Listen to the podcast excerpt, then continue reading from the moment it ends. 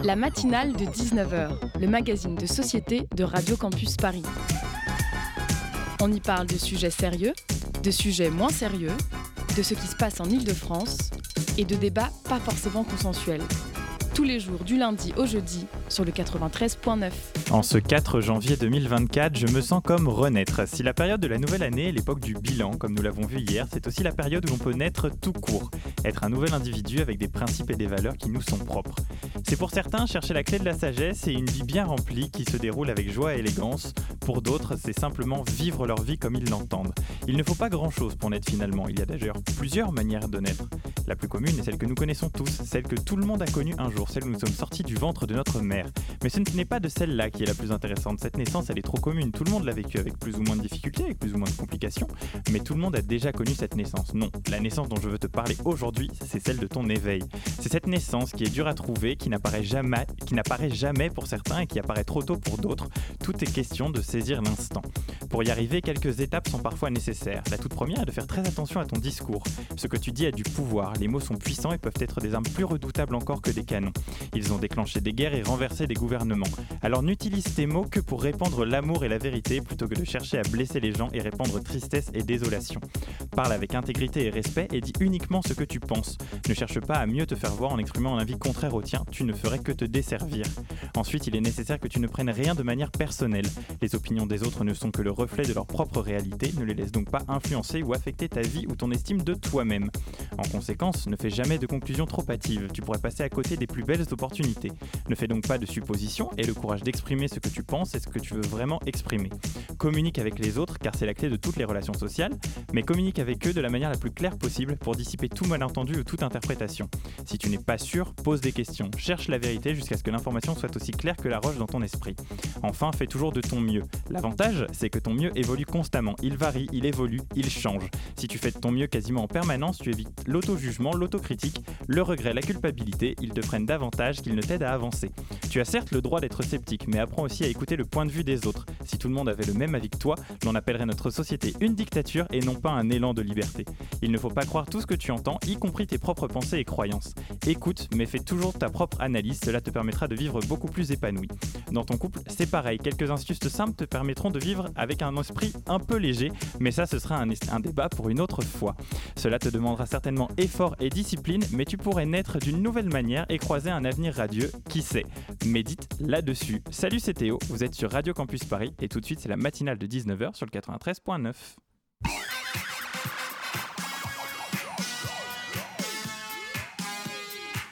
Et ce soir, dans la matinale, nous sommes partis pour une heure d'émission en direct sur le 93.9 où Théo Potier viendra nous parler de l'origine des vœux de bonne année. Dans la chronique de Fabien Chandron, nous découvrirons quelques gratuités parisiennes. Nous partirons également à la rencontre de Julie Timmerman à l'occasion de sa pièce Zoé, une création jouée du 5 janvier au 29 février au théâtre de Belleville. Mais tout de suite, nous allons partir au pays du recyclage puisque nous allons parler du compostage obligatoire depuis lundi avec Cécile Bussière. Le programme de la matinale de 19h est exposé. Installez-vous confortablement dans votre canapé, le RER ou votre voiture si vous êtes dans les bouchons, vous allez vous transformer ce soir. Vous êtes sur le 93.9, c'est la matinale de 19h, vous écoutez Radio Campus Paris, c'est parti La matinale de 19h, du lundi au jeudi, sur Radio Campus Paris. Et pour m'épauler tout au long de cette première partie d'émission, Hugo Traversier et Quentin Lelaquet de la rédaction de Radio Campus Paris. Bonsoir Hugo, bonsoir Quentin. Bonsoir.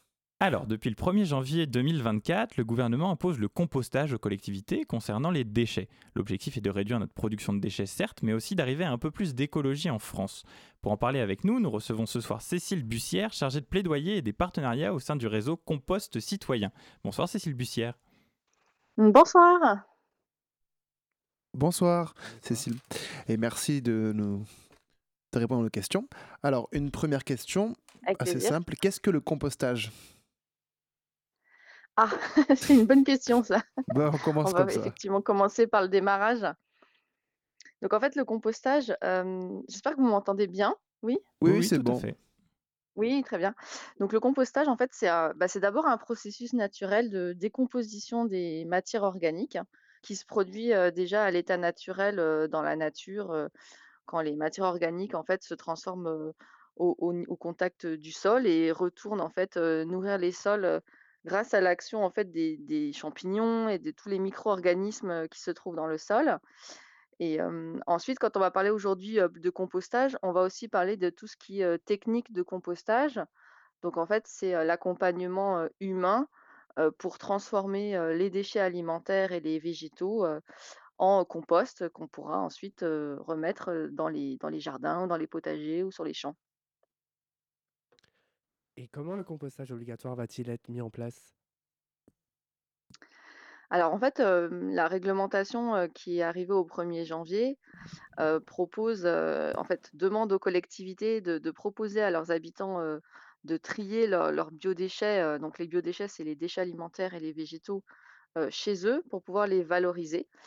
Et les collectivités, elles ont en fait deux grandes solutions à leur proposer, soit le compostage, donc compostage individuel ou compostage partagé, par exemple en quartier, ou la, collecte en fait de leurs déchets en porte-à-porte ou dans une borne, et ensuite pour être transformés soit en compost, soit en biogaz. Ça peut être aussi, ça peut être aussi du gaz.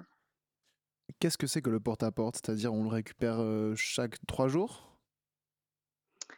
Oui, en fait, c'est bah, par exemple, aujourd'hui, si vous prenez, si vous prenez Paris, vous avez une collecte des ordures ménagères, c'est-à-dire que, vous descendez votre bac, enfin, vous avez les bacs des immeubles qui sont mis sur le trottoir et qui sont collectés par les camions. Donc c'est ça qu'on appelle le porte-à-porte, c'est-à-dire qu'on vient vraiment, collecter, au plus près de chez vous, une fois ou deux fois par semaine, selon selon les villes.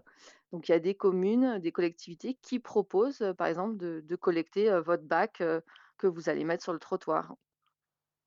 Et alors justement, quels sont les types de déchets qui sont concernés par cette obligation? Parce que vous nous avez parlé euh, des déchets alimentaires, mais est-ce qu'il y en a d'autres? Mmh Alors en fait, donc la réglementation parle des biodéchets. Donc ce qu'on met dans les biodéchets, c'est tous les restes de table, de préparation de repas. Donc ça peut être les épluchures, euh, les restes de repas et euh, tous les végétaux en fait qui sont qui viennent des parcs et des jardins. Donc ça peut être les tontes d'herbe, les tailles des arbres, voilà, tous ces, tous ces végétaux qu'on appelle souvent les déchets verts qui sont quand même en fait une vraie ressource. Et donc, mais alors en ville, le compostage, une fois récupéré, on en fait quoi? Il va où une fois qu'il a été collecté? Alors en fait, ça dépend des collectivités. Si on prend par exemple sur Paris, vous avez à peu près 1000 à 1200 sites de compostage partagés. Donc là, le compostage partagé, c'est des, des, sites de quartier ou dans des copropriétés d'immeubles.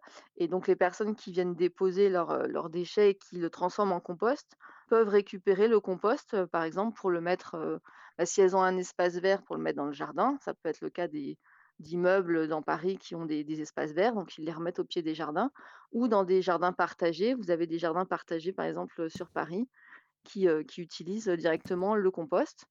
Après, quand vous avez du compost industriel, hein, ce qui est souvent le cas pour quand il s'agit des gros tonnages et de, la collecte, le compost industriel, en général, il va plutôt aller fertiliser des champs. C'est plutôt des agriculteurs qui vont, qui vont l'acheter. Et est-ce que vous avez des recommandations pour créer un compost chez soi quand on habite en ville? Alors, quand on habite en ville et qu'on n'a pas de jardin et qu'on est dans un petit appartement, on peut par exemple utiliser le lombricompostage. Donc, le lombricompostage, c'est un, en fait, un petit bac avec, vous avez des vers en fait dedans et ça vous permet de composter une partie de vos déchets alimentaires. Donc ce qui est intéressant avec le lombricompostage, c'est que ça prend vraiment pas beaucoup de place. Donc c'est une bonne solution. Après, ça reste un petit élevage d'animaux.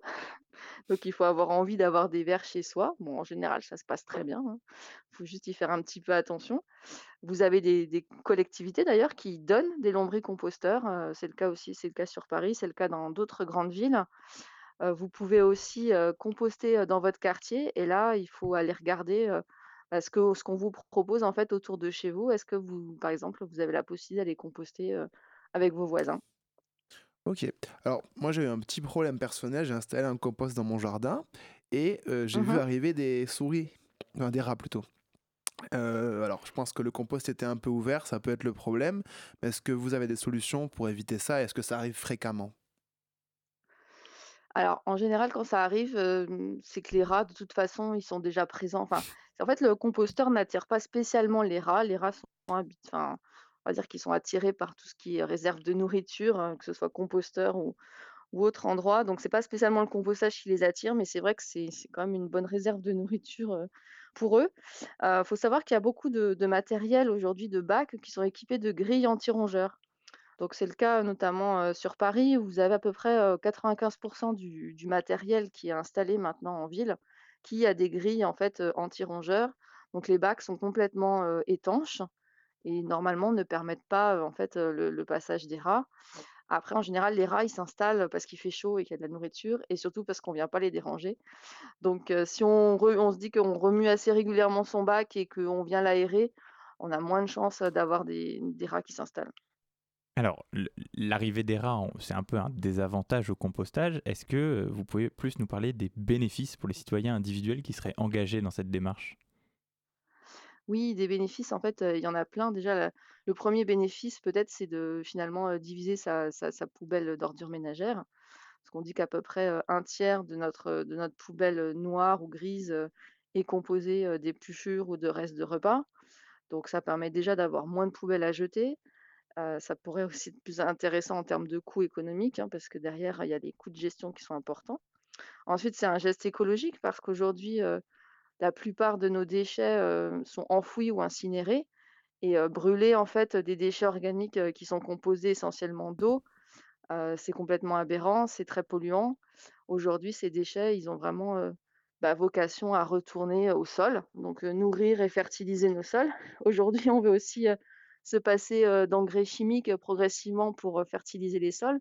Et donc, on va avoir besoin absolument de, ce compost pour renourrir les sols et avoir des sols en meilleure santé qui vont pouvoir eh ben, peut-être mieux résister au changement climatique, stocker du carbone notamment et résister aussi aux érosions et aux, sécheresses. Donc en fait, c'est vraiment une boucle vertueuse de, faire retourner tous ces déchets organiques bah, finalement au sol. Et comment on peut faire aujourd'hui pour, permettre à la ville de développer des points de compostage encore plus près des habitants, sans qu'ils aient réellement, besoin de de se déplacer peut-être, par exemple, en bas d'une résidence? C'est par exemple mon cas, en bas de ma résidence, on n'a aucun point de mmh compostage et on doit, aller un petit peu plus loin dans l'arrondissement. Aujourd'hui, quelles solutions on peut apporter, par exemple, aux aux collectivités pour, développer et démocratiser, toute cette démarche-là? Alors, je pense qu'on peut avoir vraiment un mouvement aussi, citoyen. Nous, c'est aussi ce qu'on ce qu'on défend au réseau Compost Citoyen, de citoyens qui ont peut-être envie de composter ensemble et d'aller vers, par exemple, les bailleurs sociaux qui seraient un petit peu réticents ou, en copropriété peut-être, essayer de convaincre les les autres propriétaires, les autres locataires, d'installer, des bacs à compost collectifs. Si bien sûr il y a aussi la possibilité dans la résidence au niveau des collectivités, bah, je pense qu'il faut se rapprocher en fait de ces élus, parce qu'il faut savoir quand même que c'est des choix aussi politiques. le choix de faire du compostage ou le choix de faire de la méthanisation ou le choix de, bah, par exemple, de faire que de que de la collecte, c'est vraiment aussi un choix, politique. Donc il faut aussi, je pense, se rapprocher, bah, de sa collectivité, du service déchets et et puis, ben, voir en fait ce qui ce qui est possible de faire ensemble. Alors justement, vous faites partie de l'association Réseau Compost Citoyen. Euh, vous faites notamment de la sensibilisation. Euh, comment est-ce que vous faites pour sensibiliser ben, les élus, les copropriétaires, les propriétaires? Est-ce que vous avez des, des démarches particulières? Oui, donc en fait, dans notre, en fait, notre réseau, c'est, euh, on a une association nationale et on a 10 réseaux régionaux. Et on a aujourd'hui 900 adhérents, que ce soit des collectivités, des professionnels du compostage ou des citoyens.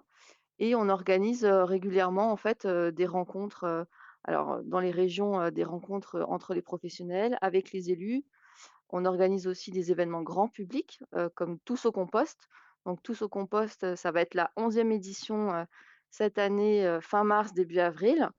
Et pendant cette quinzaine en fait dédiée au compostage, vous avez des événements citoyens, grand public qui sont organisés partout en France. Donc l'année dernière, on avait à peu près 1700 événements. Donc à mon avis, vous avez forcément un événement qui va venir pas très loin de chez vous. Et donc ces événements sont là pour justement bah, sensibiliser les personnes, venir leur faire visiter des sites de compostage, leur montrer comment ça fonctionne et leur donner envie en fait de, venir composter. Et par rapport aux élus, et eh ben, on fait aussi, bah, moi ce que je fais par exemple dans l'association, c'est on fait un travail de plaidoyer aussi.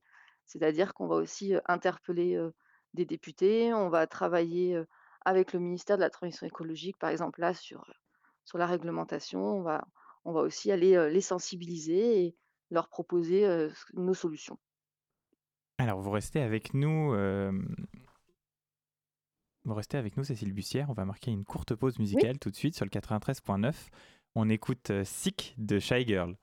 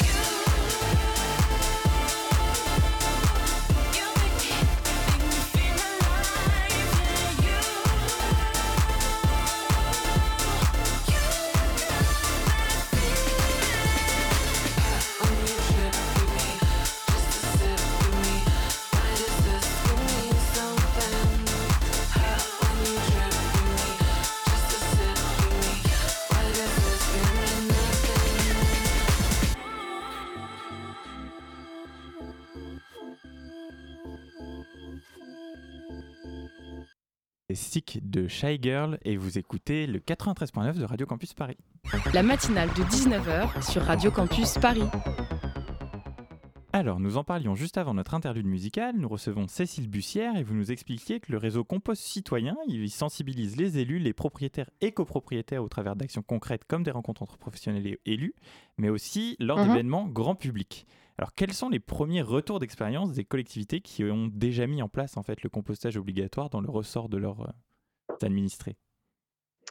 alors, si on prend des, grandes collectivités qui sont d'ailleurs adhérentes du réseau comme Poitiers, Strasbourg ou, Bordeaux, en fait, on a des retours vraiment positifs notamment pour les collectivités comme Poitiers qui, qui ont ça fait déjà plusieurs années en fait qu'ils ont mis en place le compostage.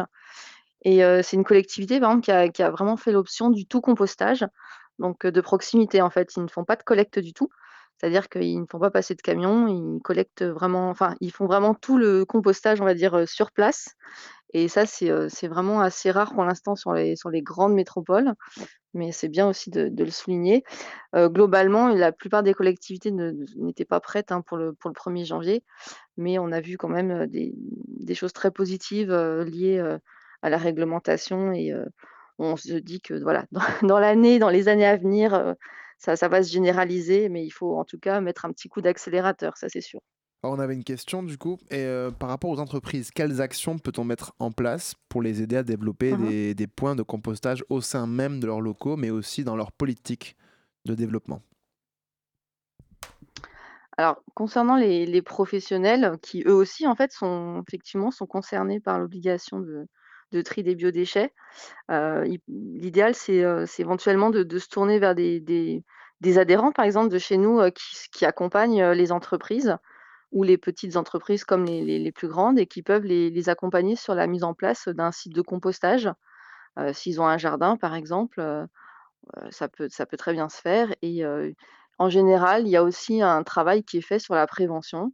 J'en ai pas encore parlé, mais c'est quand même très important pour nous, c'est-à-dire sur le gaspillage alimentaire. Donc on va d'abord, chez les professionnels en tout cas, on va d'abord peut-être travailler sur le gaspillage alimentaire, que ce soit sur des cantines d'entreprise ou des cantines scolaires d'ailleurs aussi.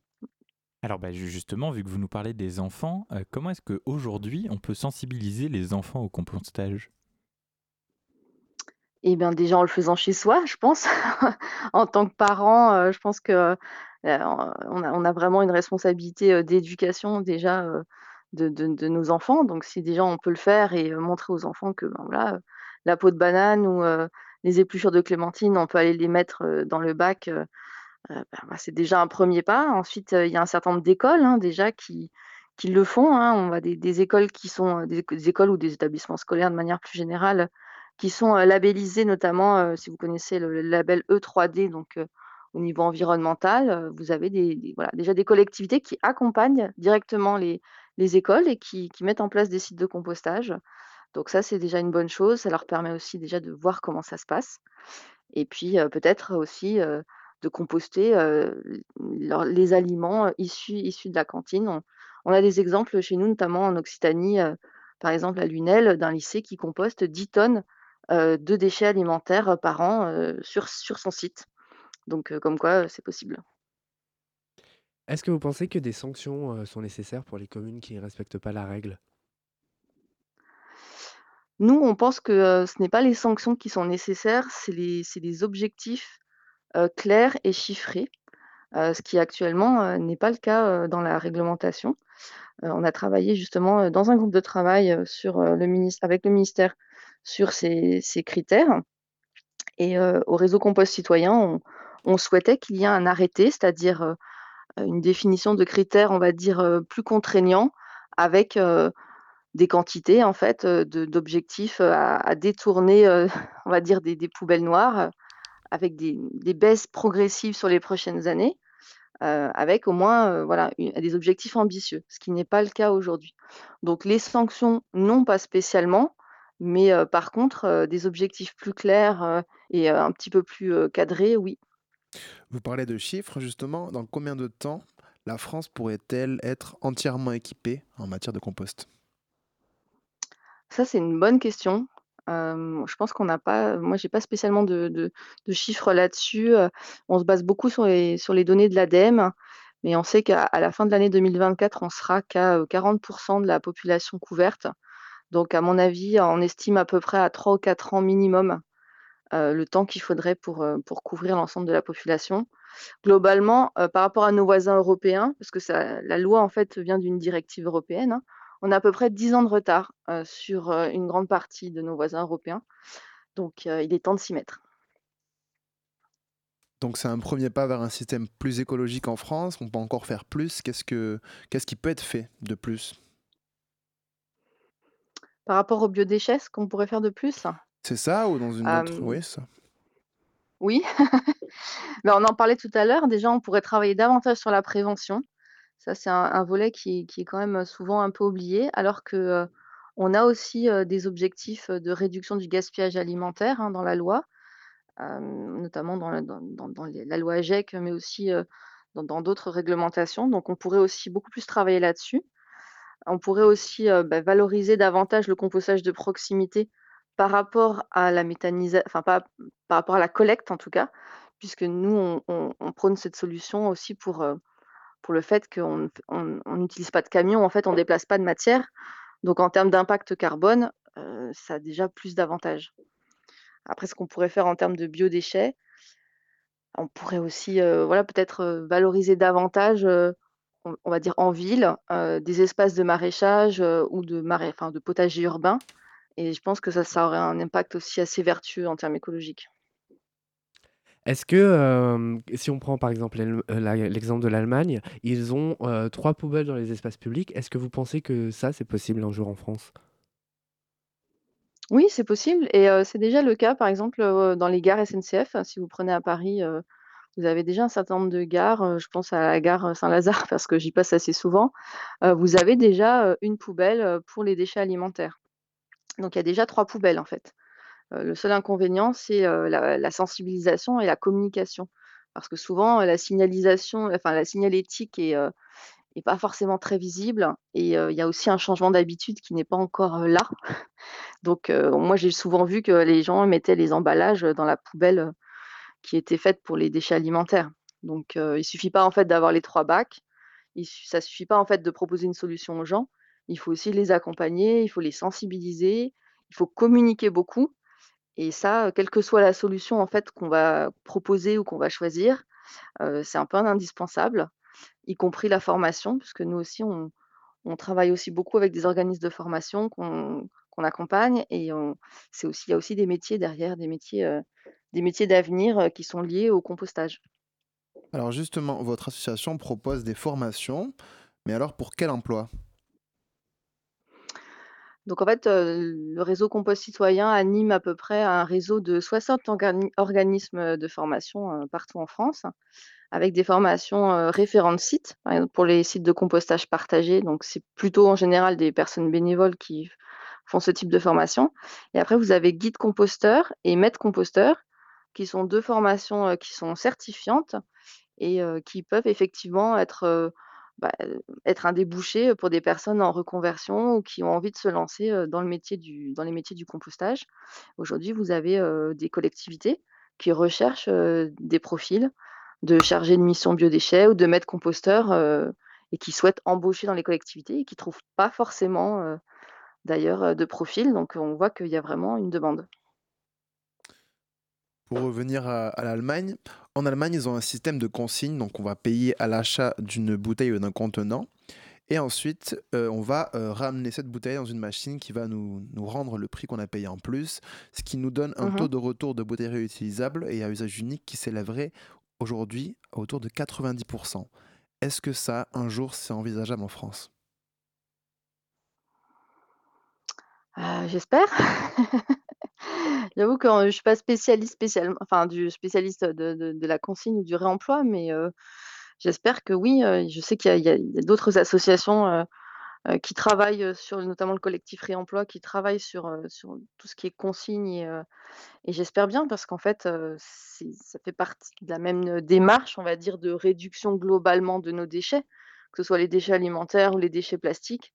On sait qu'on doit aller vers plus de réduction en amont et donc la réduction en amont, ça passe par un gros travail, oui, sur la consigne, sur les emballages, heu, sur le vrac aussi, heu, le fait de soutenir, heu, la vente en vrac.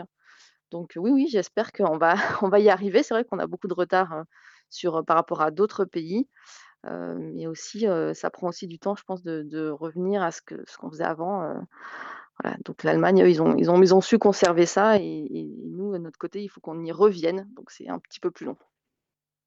Est-ce que vous pensez que, heu, ce genre d'action, ça peut être, une, heu, une bonne stratégie, politique, par exemple, pour désenclaver, les territoires ruraux? Par exemple, en coordonnant, ces actions entre les villes, et les campagnes, pour que chacun soit bénéficiaire et qu'ils puissent travailler en synergie? Par rapport au compostage? Oui. c'est une bonne question. Après, enfin, on va dire qu'en zone rurale, l'approche du compostage, elle est peut-être un petit peu différente, puisqu'on a comme une grande partie des personnes souvent qui ont la possibilité d'avoir un espace vert et donc de pouvoir composter de manière individuelle, ce qui n'est pas forcément le cas, dans les grandes villes. Après le fonctionnement est, globalement le même. Voilà, entre les zones rurales et les zones urbaines. Il y a la seule différence, c'est, la logistique en fait, qui est peut-être, plus compliquée à mettre en place. D'accord. Et alors, est-ce que vous êtes positive pour le futur? Ah oui? On peut être que positif, hein, notre association a beaucoup travaillé, pour que pour que cette obligation en fait, soit soit dans la loi. donc c'est déjà une première chose, même si on voilà, n'est pas pas prêt forcément, là au 1er janvier, on a on a des années à rattraper comme on dit tout à l'heure, sur nos voisins européens. la directive européenne, nous nous demandait de l'inscrire dans la loi depuis depuis un certain temps déjà. Donc oui, on est on est déjà très content que ça que ça soit que ça soit arrivé, que ça se mette en place et maintenant on va suivre aussi, bah, attentivement, la façon dont ça va se mettre en place en France et on sera toujours là avec, notre réseau et nos adhérents pour, accompagner, le plus possible, bah, voilà, tous les citoyens qui ont envie de composter, les collectivités qui ont envie de mettre en place des choses et qui savent pas forcément, comment faire et ben, on leur fait partager, l'expérience, d'autres adhérents et on organise aussi beaucoup de rencontres comme ça pour, ces, échanges d'expériences et, continuer en fait aussi à soutenir la filière professionnelle, hein, ce qu'on disait tout à l'heure, de formation et, de métiers qui, vont se développer les années à, venir. Eh bien, le rendez-vous est donné. merci beaucoup, Cécile Buissière, d'avoir accepté l'invitation de la matinale de 19h. nous allons marquer une, une, nouvelle pause musicale sur Radio Campus Paris. On écoute Gaël de Stupeur Flip.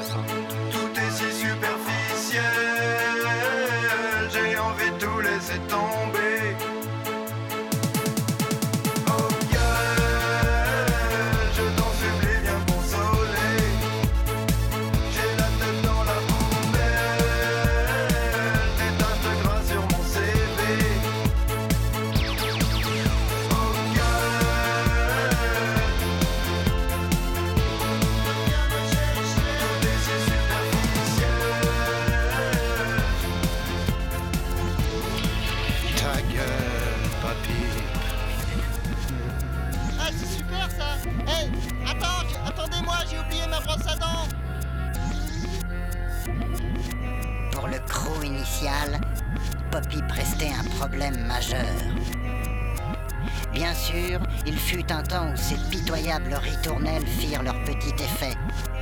Mais ce temps est bien révolu. Et le pauvre Poppy était devenu un affreux point noir au sein même de la menuiserie. Eh, quelqu'un aurait du montagne crayon Paradoxe, car il restait le seul à pouvoir remplir durablement les caisses de l'ASFH, la désormais puissante Stupeflip Gaël et vous écoutez la matinale de 19h sur Radio Campus Paris. La matinale de 19h. Du lundi au jeudi sur Radio Campus Paris.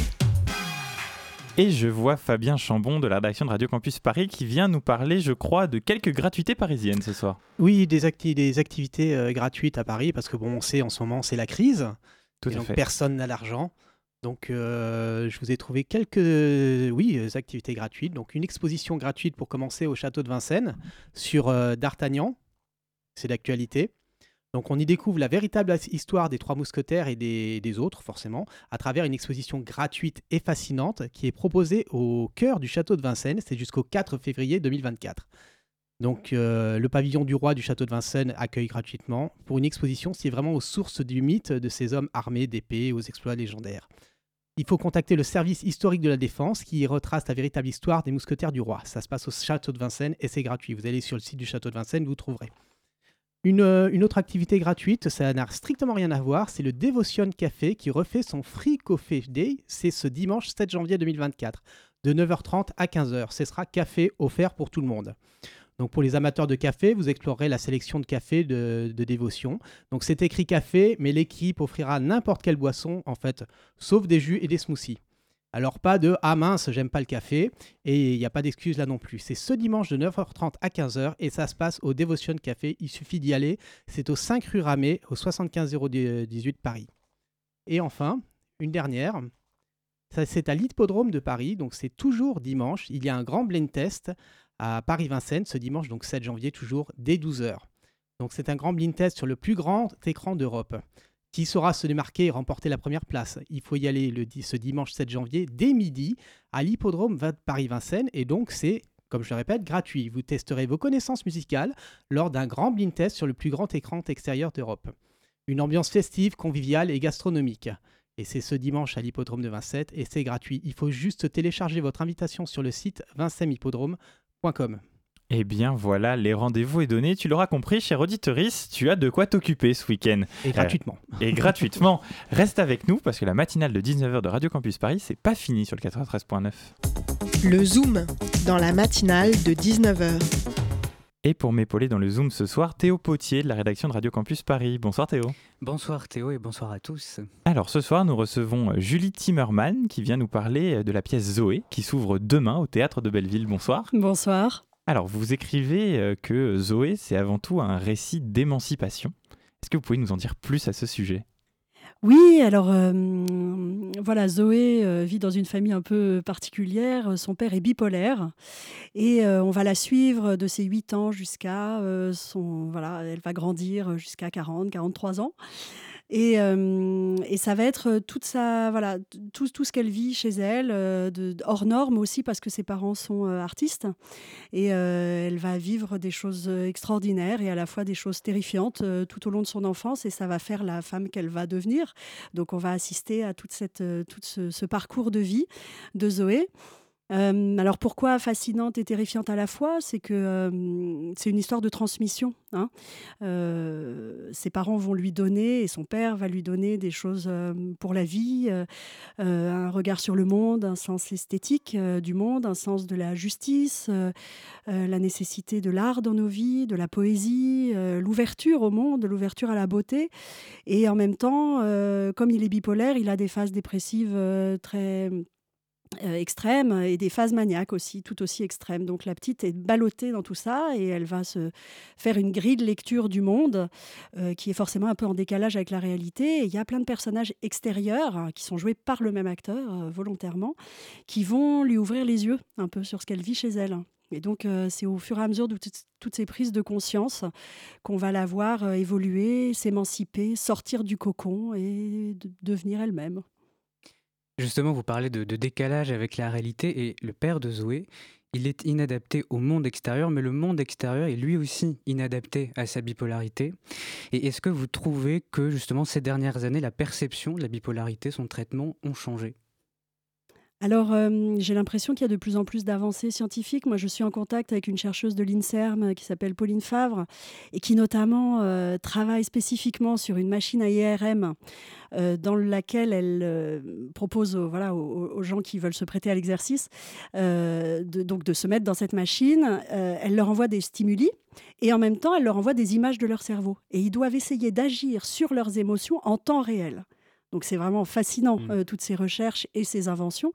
On découvre de plus en plus euh, que euh, comment soigner ces troubles par la nourriture, par le sport, par bon, la, psychiatrie avec les médicaments reste quand même le, fondement. Mais y a, voilà, il y a plein plein de choses très hétérogènes qui apparemment ces dernières années évoluent. alors justement, cette bipolarité du père de Zoé, elle s'exprime comment dans la pièce? Alors, ben, on va le voir dans ses phases maniaques et on va le voir dans ses phases dépressives. Hein. Ce qui est caractéristique, c'est qu'il passe de l'une à l'autre sans aucune, euh, sans aucune transition. Et puis, parfois, euh, c'est une toute petite chose qui déclenche euh, la crise et personne n'a rien vu. C'est dans sa tête que ça se passe et on, ne sait même pas ce qui s'est vraiment passé, mais ça déclenche quelque chose. Donc, on s'est attaché avec les acteurs à bien travailler ces ruptures et ces passages d'une chose à l'autre comme ça, très surprenants et donc assez assez euh, euh, terrifiant pour un enfant qui ne comprend pas ce qui arrive. Mais justement, enfin, je rebondis sur ce que vous disiez, sur vous avez beaucoup travaillé justement sur les ruptures avec euh, les autres comédiens, et je me suis demandé comment vous avez travaillé l'écriture du personnage aux différents âges de la vie. Parce que c'est pas la même chose, j'imagine, d'écrire, de choisir les mots, de jouer un personnage qui a 8 ans ou qui a 40 ans, justement. Est-ce que ça a été important pour vous Alors, il y a la question de l'écriture et la question du jeu. Mmh. Alors, c'est aussi une question qu'on s'est posée. Donc, c'est une adulte hein, qui joue Zoé. Mmh. Il euh, n'y a aucun problème de compréhension. Euh, je lui ai demandé vraiment de ne pas jouer l'enfant. On s'est beaucoup euh, questionné là-dessus, mais de, ne pas jouer l'enfant. Elle est ce qu'elle est aujourd'hui. Ce qu'il faut penser aussi dans la pièce, il y, a du métathéâtre, c'est-à-dire que Zoé est adulte, la metteur en scène d'un spectacle sur son enfance. Donc il y a plein d'incursions comme ça sur la Zoé adulte qui regarde le public, qui regarde ce qui se passait dans son enfance. Voilà, donc c'est un truc en trois, trois points qui se répondent. Donc, elle, ne joue absolument pas l'enfant. Dans le langage, il y a quelques indices, évidemment, et puis euh, des âges. Puis comme ça se passe dans les années 80, on a des références aussi savoureuses pour ceux qui ont vécu ça. Euh, voilà, on va passer par Nirvana, Madonna, euh, et puis plein de, plein de petites choses comme les questions d'appareil dentaire qu'on a oublié une nuit, et qui donnent lieu pour le père à une crise monumentale où il compare ça au fait de, de, de, de laisser un juif battre à mort dans la rue en 40 et de ne rien faire, et eh ben, oublier son appareil dentaire, c'est pareil. On croit que c'est une fois comme ça, et puis fait, après, il y a 6 millions de juifs qui meurent dans les camps. Vous voyez, donc c'est ce genre de, ce, genre de, d'extrême, de, si vous voulez, de, choses totalement démesurées par mmh. rapport à une situation quotidienne que peut-être un autre parent, voilà, il y aurait une engueulade et puis après ça passerait. Chez le père, ça prend des proportions hallucinantes, mais en fait, ce qui est fort, c'est que dans le discours, tout est logique, tout est absolument logique, on ne peut rien contrer, peut rien opposer à son raisonnement. Donc c'est ça que j'ai essayé voilà, de, de faire ressortir. Comment on en vient en 2023 à écrire une pièce de théâtre sur la bipolarité? Comment vous en êtes arrivé à Zoé justement? Alors, pardon. Euh, alors, bon, moi, c'est une pièce que je porte en moi depuis longtemps parce que il y a une part de vécu dedans, euh, très légère. Après, je m'en suis éloignée de, ma propre histoire, mais bon, c'est vrai que ça part d'une chose un peu autobiographique. Mes parents sont comédiens et metteurs en scène, et hum, je me suis beaucoup inspirée de, choses qui se passaient à la maison pour tirer les fils. Après, j'ai mené des entretiens euh, avec des gens qui ont des, parents bipolaires, euh, voilà, qui ont vécu des choses assez spectaculaires, parce que c'est une maladie spectaculaire qui se prête tout à fait au théâtre. Hum, et, donc j'ai écrit voilà à partir de tous ces, tous ces entretiens. Euh, mais voilà, pour, vous dire, euh, ça part d'une voilà d'une envie personnelle de raconter quelque chose de mon enfance qui était dans une, une forme de, de, surexcitation sur le monde, sur plein de choses, sur la découverte de plein de choses et en même temps euh, avec des, des, moments difficiles à la maison et qui voilà comment il a fallu que je, que je me fasse ma propre grille de lecture. Mmh. Mais justement, on, s'est demandé est-ce que c'est plus difficile d'écrire sur un sujet qui nous concerne directement ou est-ce que c'est plus facile? Quelles difficultés vous avez rencontrées justement par rapport à ça? J'imagine que tout est question de distance. Mmh. Euh, C'est-à-dire que, bon, moi j'ai fait des années d'analyse. Ça aide. et, puis, et puis surtout, moi c'est une transmission réussie avec mes parents, puisque je fais le même métier qu'eux et Mhm. que je le fais à ma manière. euh, et que j'écris en plus. Euh, Ils n'ont jamais écrit, donc en plus j'ai ma façon de faire. Euh, donc, euh, donc je pense que ça me permet d'avoir une distance euh, humoristique Mm. qui permet vraiment de raconter même les choses les plus tragiques, mais avec beaucoup d'humour. Et ça, c'est une composante de mon travail très importante, c'est que j'ai envie de prendre les gens par la main, d'être avec eux et pas de leur imposer quelque chose de terrible, mais, mais de les emmener avec moi. Et puis petit à petit, voilà, l'illusion se crée et il y a une histoire, il y a de l'émotion, il y a plein de choses qui arrivent.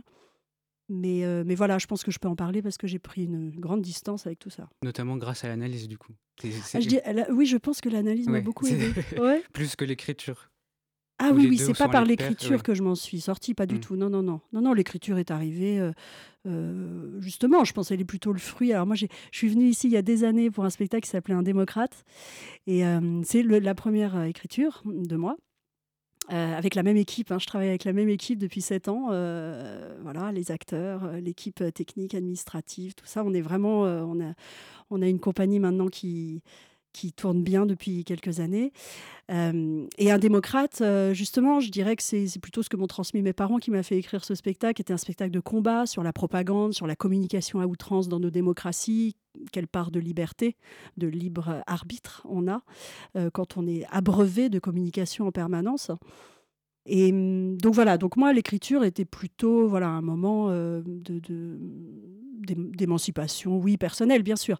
Mais pour ce qui est de ma propre histoire, c'est pas le fait de l'écrire qui m'a permis de prendre de la distance. Euh, ce travail-là, je l'avais fait Mm. avant. Alors, justement, Zoé, c'est aussi une pièce qui est pluridisciplinaire. On parle de théâtre, on a aussi pas mal de musique, je crois, puisqu'on a un des leitmotifs qui revient souvent, c'est Richard Wagner. Euh, pourquoi est-ce qu'il occupe autant de place dans la vie de Zoé, de ses parents et de cette pièce un peu rocambolesque? Alors, je, je, j'ai j'ai un vieux souvenir euh, que mes parents me mettaient devant l'anneau des Nibelungen à trois ans. Euh, c'est une chose pas du tout aberrante, parce que la musique est absolument extraordinaire, euh, que les histoires, c'est des mythes et des contes et légendes, comme on en raconte à tous les enfants, et que c'est magnifique. Je fais la même chose avec ma fille, d'ailleurs. Mais je trouvais l'idée assez drôle, parce que c'est quand même une œuvre qui fait 16 heures, euh, voilà, avec euh, 100 musiciens dans la fosse, euh, 80 chanteurs sur scène, enfin, c'est complètement démesuré. Et de là est née l'idée que la démesure du père ne pouvait trouver comme écho et comme pendant que la démesure de Wagner dans les choses les plus quotidiennes de la vie. Donc je fais un, un contraste entre cette musique extraordinaire qui vient envahir le plateau à plusieurs moments et venir comme un leitmotiv, pour reprendre le terme de Wagner. Euh, Leitmotiv, c'est surtout le, prélude de l'or du Rhin euh, qu'on utilise beaucoup parce que voilà, c'est cette vague qui revient régulièrement dans la vie de Zoé, donc qui est à la fois euh, dans l'histoire euh, que le père écoute à la radio, que voilà, mais qui est aussi hors de l'histoire parce que Wagner fait partie de, de son univers, de son imaginaire. Et vous, justement, en parlant de Wagner, vous reprenez une citation. L'art, enfin de Wagner, justement, l'art est-il autre chose que l'aveu de notre impuissance? Qu'est-ce qui vous parle dans cette citation? Ben, dans la vie, on maîtrise pas grand-chose. on est beaucoup impuissant. Euh, L'art, c'est la faille. Donc, euh, trouver la faille, l'exposer et, et en rire ensemble ou en pleurer ensemble, euh, c'est ce qui fait notre humanité, hein, je pense. Notre aveu d'impuissance sur pas mal de Mm. choses. Alors, la pièce, on la retrouve, je crois, à partir de demain, demain soir. C'est Voilà, la grande ça commence première. demain. Ouais. Alors, on joue pendant deux mois au théâtre de Belleville, donc c'est du mercredi au samedi à 21h15. D'accord. Et après, une fois que la... d'autres pièces euh, à l'avenir, euh, une tournée? Alors déjà, Zoé part en tournée même pendant qu'on est au Belleville, c'est-à-dire que les week-ends où on joue pas, euh, enfin les, les jours où on ne joue pas, on part en tournée. Et après, on a encore une vingtaine de dates de tournée, donc c'est quand même un spectacle qui va se jouer une cinquantaine de fois cette saison. Euh, et donc en région, alors on, sera heureux de, faire découvrir le spectacle hors de Paris aussi. Euh, parallèlement, moi, je suis en train de travailler une petite forme euh, de Zoé qui s'appelle Petite Zoé, que je vais jouer toute seule parce que je ne joue pas dans Zoé. Contrairement à mes autres spectacles, j'étais, dedans. Là, non, là, je, je l'ai vraiment laissé aux acteurs et moi, je fais cette petite forme qui va donc aller en décentralisation, en région. Dans des lieux qui ne sont pas dédiés au théâtre. Alors c'est une variation, c'est-à-dire que ceux qui ont vu Zoé euh, trouveront très savoureux de voir Petite Zoé, ou d'ailleurs l'inverse, parce que euh, c'est une pièce euh, complètement à part entière. J'ai n'ai pas fait une adaptation de Zoé. Ça peut se jouer en levée de rideau, par exemple. C'est-à-dire ça se concentre sur une année scolaire de Zoé. Donc les gens retrouveront les mêmes personnages, les mêmes thèmes, les mêmes tensions, mais dans une fiction complètement différente, une fable différente. Donc Petite Zoé euh, sera créée en février, se jouera beaucoup dans l'Oise hein, et puis euh, à Barcelone, au théâtre, euh, au, Oui Festival Théâtre en français de Barcelone. Et, c'est une année riche, je, dois dire, pour Idiomécanique Théâtre et pour moi, parce que après je crée la vie de Galilée avec les étudiants de l'ENS à Paris-Saclay. Voilà, le club théâtre, et c'est une très grande pièce de Brecht, extraordinaire, que je voudrais monter un jour. Donc on fait un beau travail avec eux. Et puis finalement, au mois de mai, je créerai l'affaire Rosaline Franklin euh, au théâtre La Reine Blanche. Ça, c'est une écriture de la directrice de La Reine Blanche, qui est une ancienne scientifique et qui écrit sur les femmes scientifiques oubliées de l'histoire. Donc là, elle a écrit sur Rosaline Franklin, euh, qui a découvert la structure de l'ADN. Voilà, donc elle m'a demandé de mettre ça en scène. Eh bien, merci beaucoup, Julie Timmerman, d'avoir accepté l'invitation de notre matinale et d'être venue nous parler de, Zoé. Donc, tu l'auras compris, chère auditeurice, euh, tu as rendez-vous dès demain au théâtre de Belleville pour découvrir la pièce. Tout de suite, on va faire justement nous aussi un petit retour en arrière puisqu'on va écouter The Doors et on va écouter People Are Strange. People are strange when you're a stranger. Faces look ugly when you're alone. Women seem wicked. When you're unwanted, streets are uneven. When you're down, when you're strange, faces come out of the rain. When you're strange, no one remembers your name. When you're strange, when you're strange, when you're strange, people are strange when you're a stranger. Faces look ugly when you're alone. Women seem wicked when you're unwanted. Streets are uneven when you're down.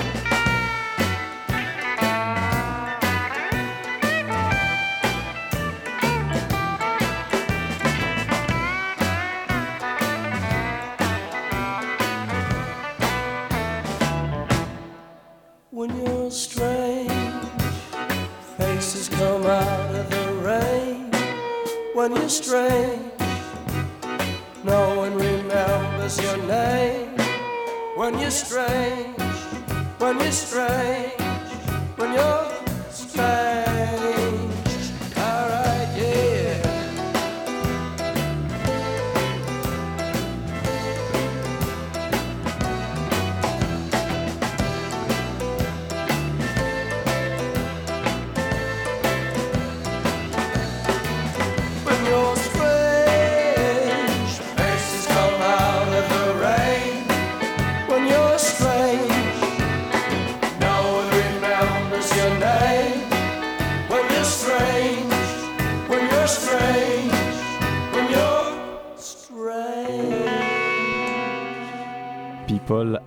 Strange de The Doors, un peu de rock anglais et vous écoutez la matinale de 19h de Radio Campus Paris. La matinale de 19h. Et pour terminer notre émission, Théo, tu restes avec nous puisque je crois que ce soir tu voulais revenir sur la célèbre tradition des vœux de bonne année. Oui, car comme vous tous, j'ai commencé la nouvelle année en souhaitant la santé, le bonheur et la réussite à tous mes proches. Et puis je me suis demandé, mais d'où venait cette tradition et si elle avait toujours existé? Et je crois que tu as découvert que cette tradition, bah, elle n'est pas toute jeune. Exactement, j'ai découvert qu'on fête la nouvelle année depuis 4000 ans.